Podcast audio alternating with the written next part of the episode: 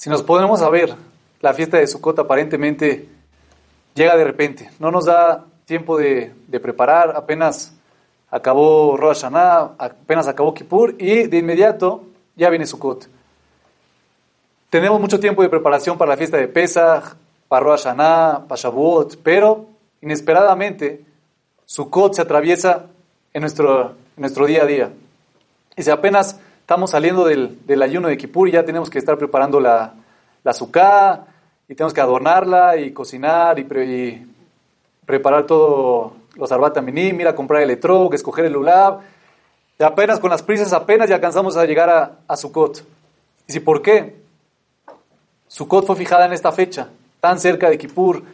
Y aparentemente, si vemos uno de los motivos por qué Sukkot se festeja en esta, en esta fecha justamente, no se entiende. Dice, ¿por qué uno de los motivos dice que durante los 40 años en el desierto, día y noche nos acompañaron las nubes de Hashem. Nos protegieron, nos guiaron y nos acompañaron. Y en recuerdo de esas nubes que nos rodearon, hacemos la suká, que es representativo a las nubes que estamos rodeados por Hashem y Hashem nos cuida y nos protege y nos guía. Y aparentemente es muy extraño si es en recuerdo a las nubes. Las nubes fueron durante 40 años que nos acompañaron. Entonces, ¿por qué justamente agarrar su cot y ponerla después, inmediatamente de Kippur? La pueden haber puesto en cualquier fecha del año, en cualquier semana, en cualquier mes. Algo de 40 años, mételo ahí, donde, donde más fácil se te acomode. ¿Por qué tan cerca de Kippur? Que ni siquiera nos da tiempo suficiente para llegar preparados a esta fiesta de Sukkot. Y si podemos entender la respuesta, Vemos en Bereshit, en el caso de Rachel y Menu, que ella durante muchos, muchos años estuvo casada con, con Jacob y no podía tener hijos. Su hermana Lea también estaba casada con Jacob y su hermana Lea rápido pudo tener un hijo tras otro, Rubén, Shimón, Leví, no paró de tener hijos, trajo a Yehudá y Rachel seguía sin tener hijos. Y ella suplicó y lloró a Hashem para que le mande un hijo. Después de varias tefilot, de varios años de, ese dolor, de ese sentimiento, de, de que le faltaba un hijo. Hashem le mandó un hijo. ¿Y cómo le puso Rachel a ese hijo? Le puso Yosef. ¿Cuál es el motivo que Rachel le puso Yosef a su primer hijo? Nos dice la Torá que el motivo que le puso Yosef es porque Hashem, para que Hashem me agregue otro hijo. La palabra Yosef es aumentar. Entonces nos dice la Torah, ¿sabes por qué Rachel le puso Yosef? Para que Hashem le aumente otro hijo, para que le dé más hijos. Y aparentemente esto está muy extraño. Después de tantos años de tefilot, de lágrimas, Hashem ya te contestó. Hashem ya te dio la alegría de tener un hijo. Lo mínimo que podría haber hecho Rachel es decir gracias, disfrutar y después esperar a que pasen dos, tres años y no puede tener hijos, que le vuelva a pedir a Hashem, mándame otro hijo. Pero, ¿por qué esta manera tan extraña? De que justo en el momento que Hashem le manda un hijo, en ese momento, en vez de agradecer, le dice, mándame otro hijo. Y si podemos entender la respuesta, es que aparentemente Rachel se acercó enormemente a Hashem debido a las dificultades, debido a esa, falta de, de, poder tener hijos.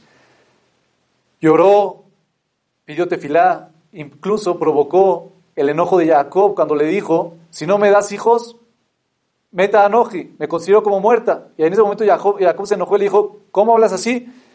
Dice, cuando finalmente Hashem le contestó con un hijo, Rachel en ese momento le dijo a Hashem, ya me contestaste y estoy muy agradecida, pero esa cercanía que logré contigo, esas tefilot, esos rezos, esa conexión que tuve contigo, no voy a dejarla ir.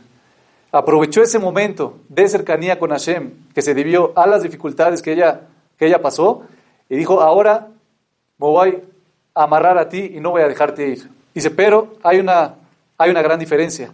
Ahorita Rachel se quería acercar a Dios, pero de forma motivada, de forma alegre, de forma mucho diferente, mucho más diferente a lo que había vivido, de sufrimiento y, tristeza que, que pasado esos años de antes. Dice, todos sabemos que por muy irónico que parezca, nos sentimos más cercanos a Hashem cuando las cosas van difíciles. Ahí necesitamos que, que nos ayude, que nos saque de esta, que nos apoye.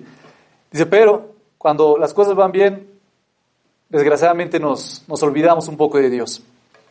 Y Rachel reconoció esto y tenía presente este sentimiento y cómo es la naturaleza del ser humano. Y Rachel dijo, mira, ya logré esta conexión, ya te pedí, ya me acerqué a ti, ya lloré. Dice, esa conexión no la voy a perder. Rachel no quería decir las gracias, Hashem, gracias por este hijo y me olvido de ti. Nos vemos después, cuando vuelva a estar en problemas, cuando vuelva a necesitar algo de ti, te vuelvo a pedir. En cambio, Rachel aprovechó esa conexión y dijo a Hashem, no te pienso decir gracias porque esa conexión no la quiero perder. Y si esto puede ser la respuesta, ¿por qué fijaron justamente Sukkot tan pegado a Yom Kippur? Y si pasamos todo el Ul, todo Rosh Hashanah, hacer el Yemet Shuvah, Kippur, con una conexión tremenda con Hashem, le pedimos, le lloramos, aceptamos que le fallamos, llegamos a Neilá con una conexión impresionante con Hashem, sentimos a Hashem que está al lado nuestro, algo que no sentimos durante todo el año.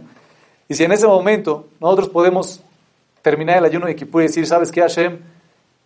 Gracias por todo, ya espero que me juzgues para un buen año, seguramente ya me perdonaste, nos vemos el año que entra.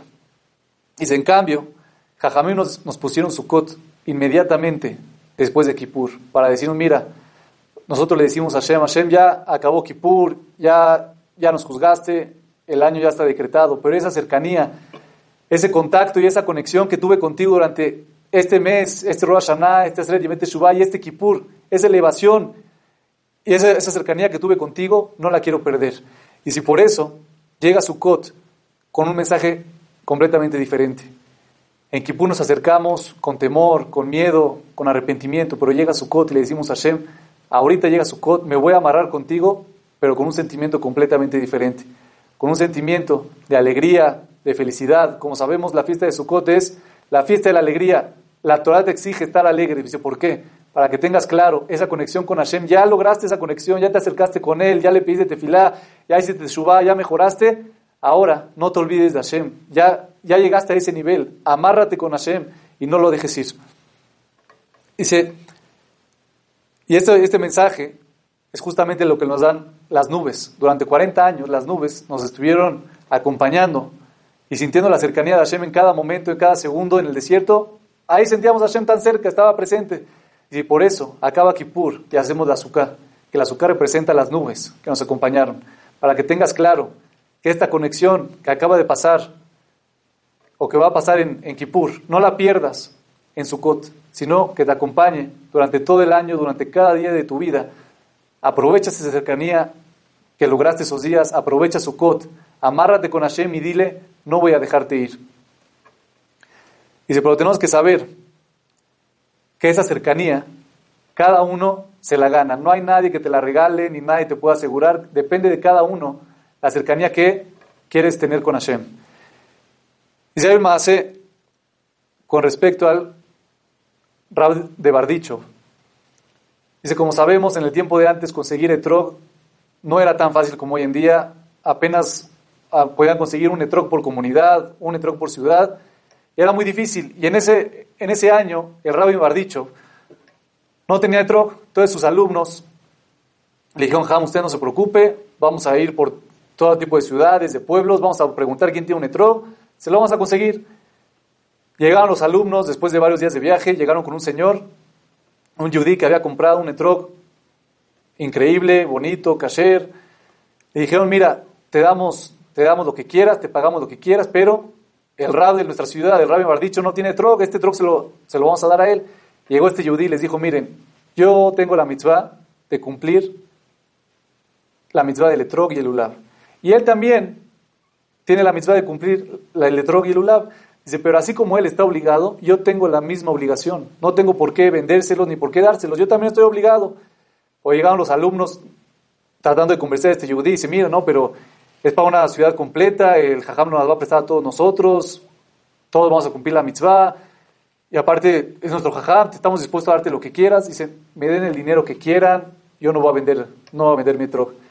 Entonces llegaron con, llegaron con él y le dijeron, mira, te tenemos otra, otra propuesta. En vez de que nos vendas el etrog, vente con nosotros a nuestra ciudad, a pasar Sukkot con nosotros. Pasas ahí Sukkot con, con el Rab, con todos nosotros, le prestas el etrog y, también cumples tú la mitzvah del etrog. Los dos cumplen y todos cumplimos y estamos contentos todos. Llegó esta, esta señora y dijo, no, pero mi familia, ¿qué voy a hacer con ella? ¿Cómo los voy a dejar en Sukkot? ¿Cómo me voy a ir? Estuvieron ahí hablando durante horas, discutiendo, sí, véndenlos, vente con nosotros. Llegó este jajam, llegó el, el yudí. Dice, bueno, está bien, voy a tratar de acomodar a mi familia con otras personas, la acomodó en Sukkot, con, otras, con otra familia, unos vecinos, y él se fue al, a la ciudad del, del Rabbi. Llegó Sukkot y cumplió la mitzvah de, del, del letro, dice, pero les dijo, solamente estoy dispuesto a acomodar a mi familia con, con estos vecinos y estoy dispuesto a irme con una condición, con que me aseguren que el Rab de Bardicho me asegure y me jure que voy a tener el mismo lugar con él, voy a estar al lado de él en el Gan Eden. Después de 120 años, que me asegure que vamos a estar en el mismo lugar, en el mismo nivel. Entonces los alumnos nerviosos dijeron, bueno, pues no tenemos de otra. Dijeron, está bien, a ver qué nos contesta el, el jajam. Dijeron, tú vente, ahí, ahí hablamos con el jajam. Fueron a la, ciudad del, del, Rab, le dijeron la propuesta de este yudí y el jajam dijo, sí, sin ningún problema, yo acepto que esté, le juro que va a estar conmigo en el, en el Gan Eden, yo me encargo, yo le hacer una promesa, y él estuvo contento, y así pasaron la primera fiesta, la primera llegó la primera noche de Sukkot. Llegó la primera noche de Sukkot, y este, este yudí pensó que ya tenía su mesa y su lugar asegurado con la mesa del jajam. Entonces este dijo, seguro voy a cenar con ellos. Ahorita que ya empezó Yom Tov, se acercó a la mesa, a la casa del jajam, y vio que entraba gente y entraba gente y entraba gente y, él dijo, bueno, mi lugar seguro está ahí apartado, pues yo le conseguí el etrog, yo vine especial por él, seguro voy a, cenar con él. Pero se dio cuenta que cuando ya quería entrar a, comer con, el rab, le dijeron, ya está lleno, no hay lugar acá, no puedes hacer ciudad con nosotros, vete a buscar a, a otra casa donde comer. Entonces estaba muy, muy triste, muy apagado, dice, ¿cómo puede ser? Dice, vine para ganar una mitzvah. Dice, pero hay otra mitzvah que se me presenta ahorita, que es la mitzvah de comer pan en la azúcar la primera noche, es una mitzvah de la Torah, y dice, no la voy a poder cumplir. Fue con unos, con unos que, vecinos judíos que vivían ahí, les pidió que si lo podían recibir, le dijeron, no, me encantaría recibirte, pero tengo invitados, tengo familia que vino de lejos, no tengo lugar para ti. Este judío fue a buscar a otra casa, que lo reciban, llegó, le dijo, mira, me encantaría recibirte, pero no tengo lugar. Y así fue casa tras casa hasta que este judío ya se desesperó y dijo, ¿cómo puede ser? O sea, llegué, llegué a Sedom, ¿o dónde, ¿a dónde llegué? No reciben invitados, nadie me da de comer, voy a perder esta mitzvah. Llegó a un yudí y le dijo, por favor, ¿qué, ¿qué, está pasando aquí? Llegó el otro, el, uno que vivía ahí y le dijo, mira, ¿sabes qué? ¿Sabes por qué te están rechazando todo, toda esta gente y nadie te quiere recibir? Dice, porque el rab de Bardicho nos dijo que nadie te, te, dé, te lugar a donde comer, que nadie te reciba en su casa. Entonces este yudí está traumado, dice, ¿cómo puede ser que el rab dijo, dijo eso? Llegó con, a la casa del rab y le dijo, ¿por qué me esto, jajam? Yo vine desde lejos, dejé a mi familia, traje el troc por usted y ahora no, no quiere que nadie me reciba. Le dijo el rabbi de Bardicho, le dijo, mira, si quieres, te puedo, te puedo recibir en mi casa, vente a comer conmigo, te doy pan para que cumpla la mitzvah de la primera noche, no te preocupes, pero con una condición, te dijo el, el rabbi de Bardicho con que estés dispuesto a la promesa que te di, al juramento que te hice que vamos a estar después de 120 años en el mismo nivel, que esa promesa que te hice, que la anules. Si quieres anularla, aquí está el pan, aquí está el azúcar, adelante, cumple, cumple con la mitzvah. Pero si quieres estar, seguir con esa promesa que te hice, no, no te voy a dejar comer el, el pan para cumplir la mitzvah. Llegó este yudí, se quedó pensando, dice, como por un lado quiero cumplir la mitzvah de comer pan en la azúcar, pero por otro lado voy a perder la, promesa que está con el, con el jajam en el Gan Eden. Después de varios minutos dijo este yudí, dijo jajam, estoy dispuesto a que usted anule la promesa, no vamos a estar juntos después de 120 años, pero yo quiero cumplir la mitzvah de comer pan la primera noche en la azúcar. Y el jajam dijo, adelante, pues aquí está la azúcar, aquí está el pan, este comió, el gata amazón, etilá, todo, cumplió la mitzvah perfecto. Acabando la ciudad, se acercó el, el rabo de Bardicho y le dijo, mira, no te preocupes, la promesa que te dije, que vamos a estar en el mismo nivel, en el gane después de 120 años, esa promesa la sigo sosteniendo, tú vas a estar conmigo. Dice, pero solamente quería ver ¿qué tipo de, ¿con qué tipo de yudí voy a estar? ¿Qué tipo de yudí eres? Dice, pero ahorita ya me demostraste que estás dispuesto a dejar todo tipo de promesas y todo tipo de, de juramentos con tal de cumplir una mitzvah que Hashem te ordenó. Dice, con un tipo de yehudí, con una persona de ese nivel, sí estoy dispuesto a compartir el mismo lugar en el Gan Eden. Dice, es el mensaje que podemos aprender de acá. Dice, no, no hay que esperar a tener nuestro, nuestra conexión, nuestro nivel espiritual, a promesas de otras personas, o a segulot, o a ayuda de los demás. Dice, si queremos tener un buen lugar en este mundo, vivir de la mejor manera y después de 120 años tener un lugar digno y cerca de Hashem, depende completamente de nosotros. Es lo que le dijo acá el rabbi de Bardicho. No te, me gustó que no te apoyaste en promesas ni juramentos, porque mientras tengas vida, mientras tengamos vida, es porque Hashem confía en nosotros y nos da la oportunidad de que nosotros mismos nos ganemos esta vida de la mejor manera y nos ganemos el mejor lugar en el Gan Eden. Y si tenemos que tener claro que cada quien tiene su olama va diferente, completamente diferente. ¿Por qué? Porque justamente en este mundo cada quien tiene una situación completamente diferente a su compañero. Si nosotros como personas nos podemos llegar a engañar o a equivocarnos, y nos vamos detrás de lo que ven nuestros ojos, de las cosas materiales, y decimos, mira, seguramente esta persona, como da, tiene tanto dinero y da tanta acá, seguramente tiene un nivel muy alto ahí con Hashem. O podemos ver, mira, esta persona tiene dinero para comprar un mejor etrog, Seguramente Hashem lo ve con ojos especiales, pero yo que se me hace difícil y apenas puedo eh, hacer una azúcar y cumplir mitzvot, o esta persona que nació en una familia más religiosa, seguramente tiene, tiene palancas con Hashem, pero yo soy completamente diferente, seguramente Hashem me ve diferente a él, o estoy más alejado que los demás, que los demás Yudim en comparación. Dice, pero tenemos que saber que cada yudí es diferente, cada quien tiene una situación de vida diferente, cada quien nació en una familia diferente, en un país diferente, hermanos diferentes, papás diferentes, y Hashem lo ve y lo juzga completamente diferente a los demás. Cada, cada persona es especial delante de los ojos de Hashem. Dice, por ejemplo, nosotros podemos llegar a pensar, dice, nosotros vemos a dos personas que llegaron en la mañana al minyan de Shachrit, siete y cuarto. Todos llegaron siete y cuarto, se pusieron tefilín, dijeron tefilá, nosotros decimos, mira, él va a tener el mismo pago que él. Los dos llegaron a la misma hora, los dos dijeron la, la tefilá, los dos están al mismo nivel. Y eso aparentemente, así es como lo vemos nosotros, pero con Hashem es completamente diferente. Dice, porque Hashem ve cómo es la vida de cada uno detrás de todo este contexto. Dice, por ejemplo, supongamos que un yudí de esos dos pudo dormir, dormir tranquilo toda la noche, se durmió temprano, sin ningún problema, puso el despertador, se despertó ya descansado, sin problemas, llegó al Minyan. Y si el otro Yudí, el segundo Yudí, tuvo una noche terrible. Se despertó su hijo, su hijo tenía calentura, no pudo dormir, no sonó la alarma, llegó cansadísimo al Minyan, pero con todo eso llegó siete y cuarto al Minyan en la mañana. Dice, aparentemente nuestros ojos, los dos tienen el mismo pago y los dos cumplieron la misma, la misma mitzvah, pero ante los ojos de Hashem es completamente diferente a esta persona que no tuvo ningún problema en la noche y llegó al Minyan a esta persona que tuvo una noche muy difícil y llegó al Minyan. Para Hashem son completamente dos personas y dos mitzvot completamente diferentes. No, no podemos llegar a pensar que en el Shamaim Hashem dice la mitzvah de Shabbat vale 10 puntos. Si cumple Shabbat, tú 10 y si cumple Shabbat, tú 10. No, cada persona se mide completamente diferente. Hashem tiene su tabla de, de medición dependiendo de cada persona, cómo es, cómo las circunstancias de vida que tiene, cuánto le cuesta cumplir esta mitzvah y Hashem lo juzga dependiendo de esa manera. Y si este mensaje lo podemos ver de igual manera en, en, la azúcar. Dice, ¿por qué? En la azúcar hay una alajá, que las paredes de la se pueden hacer de diferentes materiales. Lo puede ser de cemento, de piedras, de plástico, de ladrillos, de madera. Tú puedes hacer las paredes como quieras. Dice, pero el techo, dice la alajá, se tiene que hacer con un material que creció de la tierra. ¿Qué quiere decir? Si nos ponemos a ver por las paredes, por la sukkot, con nuestros propios ojos, las paredes, cada sukkah es completamente diferente. Unas están hechas de un material, otras de otro, pero si las vemos de arriba, el 99% de las sukkot se ven iguales. Tienen palmeras o tienen bambú, casi todas, todas tienen el mismo material y las ven y se verían por igual.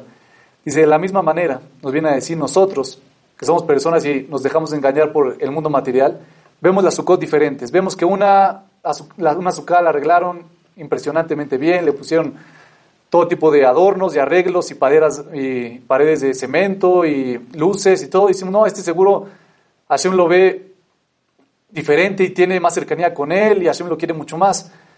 Y nos dejamos engañar por eso. Dice, pero Hashem nos dice, Hashem nos dice, yo no veo las paredes, yo no me dejo guiar por el mundo material o cómo la gente ve lo que está alrededor. Hashem dice, yo los veo de arriba. Yo tengo esa, supervisión divina que yo los veo de arriba. Y dice Hashem, de arriba, toda la Sukkot se ven completamente igual. No hay consentidos, ni hay palancas. Hashem nos ve como un hijo a cada uno y uno de nosotros. Dice, y el error es que cada uno de nosotros pensamos que Hashem nos ve como nosotros vemos las situaciones. Dice, por ejemplo, hay maase con Zorinfen y un, un yudí que había ahorrado durante todo el año cierta cantidad de dinero para comprar un etrog bonito, hermoso, para que cumpla la mitzvah bien y, de paso para, para que toda la gente en el Beta Knesset lo vea y se impresione. Entonces, ahorró todo ese dinero, llegó a la fiesta de Sukkot, fue a buscar el mejor etrog, pagó toda la cantidad, algo muy caro, y pudo conseguir el etrog que tanto deseaba para cumplir la mitzvah y de paso para, para enseñárselo a los demás, para presumir. Llegó y dijo, bueno, voy a aprovechar, está aquí cerca de Rabjaim Zorenfeld, le voy a enseñar mi trog a ver qué, qué opina. Fue con el jajam Rabjaim Zorenfeld, le enseñó el etrog y le sacó plática al jajam, le dijo, bueno, su situación económica, se empezó a dar cuenta, su familia, cuántos hijos tenía, cuánto le costó el etrog. Empezaron a platicar hasta que al final el jajam le dice, el etrog que, que me enseñaste es pasul, no sirve ese etrog. Entonces esta persona dijo, ¿cómo jajam? Ahorré todo, ahorré todo el año para comprar este etrog, todos me han dicho que es el mejor, no, no le veo nada malo, ¿cómo me dice que es pasul? Dijo, ¿sabes por qué es pasul? Dice, porque también hay otra alajá que dice que en las fiestas, ahorita que es Sukkot, tienes que comprarle algo a tu esposa para alegrar, alegrarla.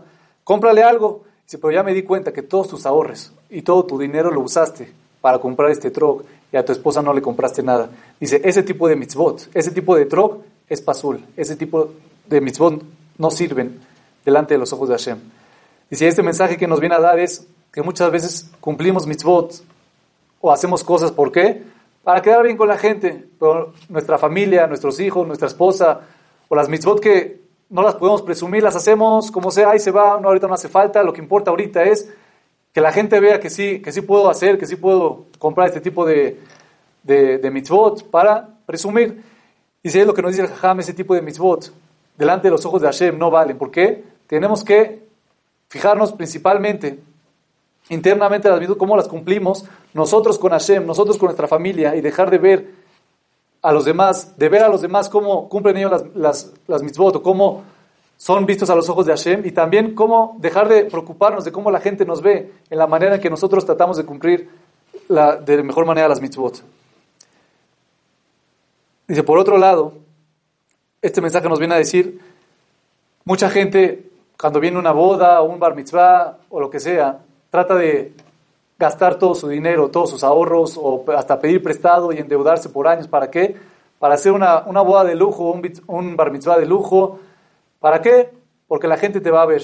Yo no voy a quedar mal con la gente. Dice, pero si te podemos saber, a lo mejor tu esposa necesita, necesita otras necesidades que le compres o tu hijo en la escuela, que le compres algo o se tiene que ir a un viaje con sus amigos y no se lo quieres pagar y la escuela va a hacer una excursión Dice, no, eso ahorita no importa, yo lo que importa ahorita es que la boda quede totalmente de lujo. ¿Por qué? Porque la gente me va a ver. Lo que importa es quedar bien con los demás. Y nos olvidamos muchas veces de nuestra propia familia. Y quedamos mal con ellos, o por ejemplo, bien las vacaciones. Y di, cuando llegan a otro tipo de mitzvot, dicen, mira, tienes que, que comprar un mezuzá, un tefilim. Dice, ahí no, no. Si el, un tefilim, con que sea Kasher, ¿para qué comprar de 800 mil dólares? Con que sea kasher y sirva con la mitzvah, yo con eso me conformo. O te dicen, mira, tienes que comprar una, una mezuzá, una, una mezuzá así de un, de un buen sofer, una persona buena que la escribe, cuesta 80 dólares. Entonces te pones a hacer cuenta y dices, no, tengo 10 puertas en mi casa, 80 dólares. Dice, no, no, mejor consígueme las más baratas con que cumpla la mitzvah, yo con eso ya, ya, ya, yo me siento tranquilo. Dice, pero cuando llega la época de vacaciones, ¿qué buscamos? Buscamos todo tipo de, de viajes de lujo, irnos semanas a Europa, viajar por el mundo, porque ahí no nos conformamos con, con, lo mínimo. Yo con lo mínimo que salga de vacaciones ya estoy conforme. Ahí queremos lo máximo. Dice, ¿por qué?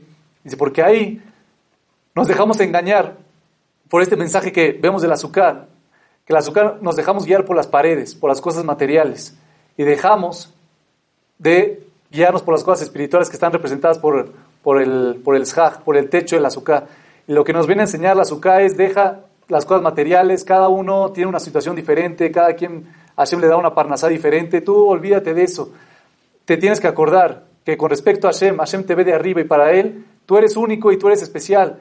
Y de igual manera, si quieres cumplir una mitzvah, si quieres comprar un mezuzot, tefilim, shabbat, kasher, cualquier, ayudar a uno, al compañero, fijarte por, tu familia, tienes que tener claro que todo eso, aunque a los ojos de la gente, la gente no va a ver cómo te comportas con tu familia, ni con tus hijos, ni cómo eres internamente, ni cómo son tus sentimientos, ni cómo es, tu, tu relación con Hashem verdadera. La gente no puede ver eso, pero Hashem sabe lo que piensas, lo que dices, cómo te comportas. Y es lo, que, lo principal que nos viene a enseñar esta fiesta de Sukkot. Sukkot te viene a decir, déjate de engañar por las cosas materiales. Déjate de poner barreras entre tú y Hashem. Tú, nosotros mismos somos los que nos ponemos esa barrera entre nosotros y Hashem y pensamos que estamos muy alejados de Él. Tenemos que saber que entre nosotros y Hashem solamente hay un techo de, palmeras, no hay nada de, de, alejamiento. Aunque hemos fallado, aunque hemos pecado, aunque nos hemos alejado de Hashem, es muy fácil regresar a Él.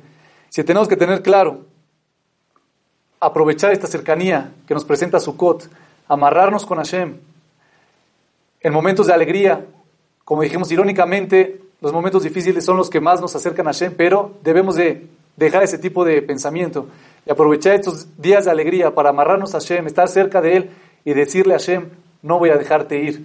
Y tener claro que todos somos hijos de Hashem. Y Hashem no tiene hijos consentidos porque cada uno de nosotros somos hijos únicos.